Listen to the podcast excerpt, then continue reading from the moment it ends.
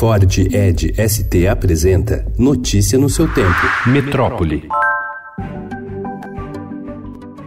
O Serviço de Estrangeiros e Fronteiras português concedeu no ano passado 28 mil novos títulos de residências a cidadãos brasileiros, segundo o relatório anual sobre migração divulgado ontem. Com isso, o total de brasileiros residindo legalmente em terras lusitanas ultrapassou a marca dos 100 mil. Só nos primeiros quatro meses foram concedidas 17 mil autorizações de residência, média aproximada de 6 por hora. A segurança pública e a economia aquecida são citadas pelos brasileiros como as principais razões para a escolha.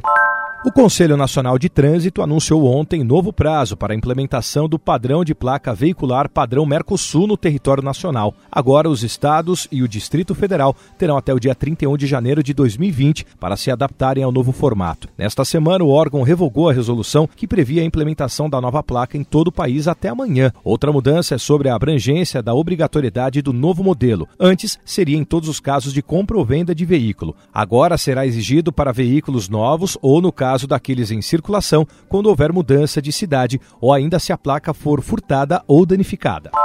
A partir de segunda-feira, a tarifa de pedágio fica mais cara nas rodovias estaduais de São Paulo. Segundo a Agência de Transporte do Estado de São Paulo, o valor base do reajuste é de 4,66%, correspondente à reposição da inflação pelo IPCA entre junho de 2018 e maio desse ano. Esse reajuste vale para as estradas das três primeiras etapas do programa de concessões rodoviárias. Entre as principais vias estão a Presidente Castelo Branco, a Anguera, Bandeirantes e o sistema Anchieta Imigrantes.